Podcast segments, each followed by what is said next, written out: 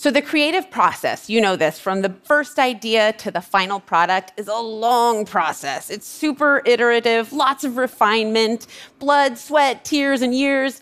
And we're not saying you're going to go out for a walk and come back with the Sistine Chapel in your left hand, right? So, what frame of the creative process did we focus on? Just this first part, just brainstorming, coming up with a new idea. So we actually ran four studies with a variety of people. You were either walking indoors or outdoors, and we all found the same all of these studies found the same conclusion. I'm only going to tell you about one of them today. So one of the tests we used for creativity was alternate uses. And this test, you have four minutes, and your job is to come up with as many other ways to use common everyday objects as you can think of. So, for example, what else would you do with a key other than to use it for opening up a lock? Clearly, you could use it as a third eyeball for a giraffe, right?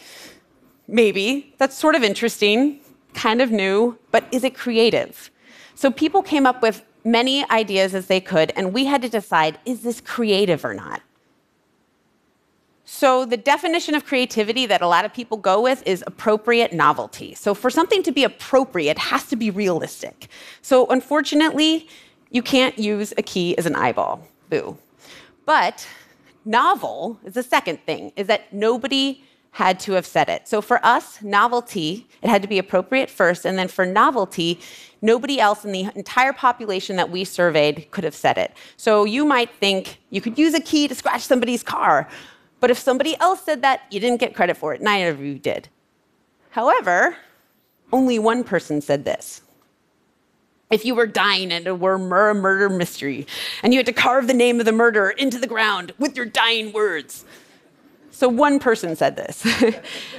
and it's a creative idea because it's appropriate and it's novel. So you either did this test and came up with ideas while you were seated or while you were walking on a treadmill. they did the test twice with different objects, three groups. The first group sat first and then sat again for the second test. The second group sat first and then did the second test while walking on a treadmill.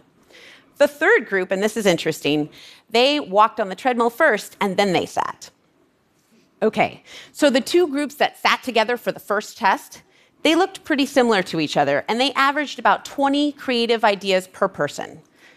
The group that was walking on the treadmill did almost twice as well. And they were just walking on a treadmill in a windowless room. So, remember they took the test twice. The people who sat twice for that second test, they didn't get any better. Practice didn't help. But these same people who were sitting and then went on the treadmill got a boost from walking. Here's the interesting thing the people who were walking on the treadmill still had a residue effect of the walking, and they were still creative afterwards. So, the implication of this is that you should go for a walk before your next big meeting and just start brainstorming right away. So we have five tips for you that will help make this the best um, effect possible.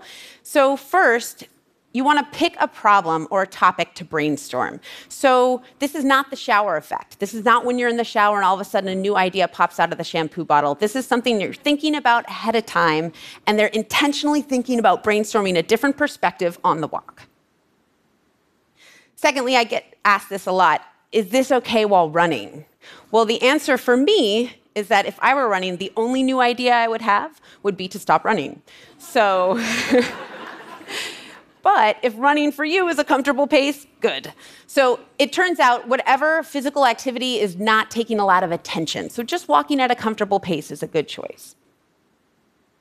Also, you want to come up with as many ideas as you can. So, one key of creativity is to not lock on that first idea. Keep going, keep coming up with new ones and, until you pick one or two to pursue. You might worry that you don't want to write them down because what if you will forget them? So the idea here is to speak them. Everybody was speaking their new ideas. So you can put your headphones on and record through your phone and then just pretend you're having a creative conversation, right? Because the act of writing your idea down is already a filter. You're going to be like, is this good enough to write down? And then you write it down. So just speak as much as many as you can and record them and think about them later. And finally, don't do this forever right? If you're on the walk and that idea is not coming to you, come back to it later at another time. So I think we're coming up on a break right now. So I have an idea. Why don't you grab a leash and take your thoughts for a walk? Thank you.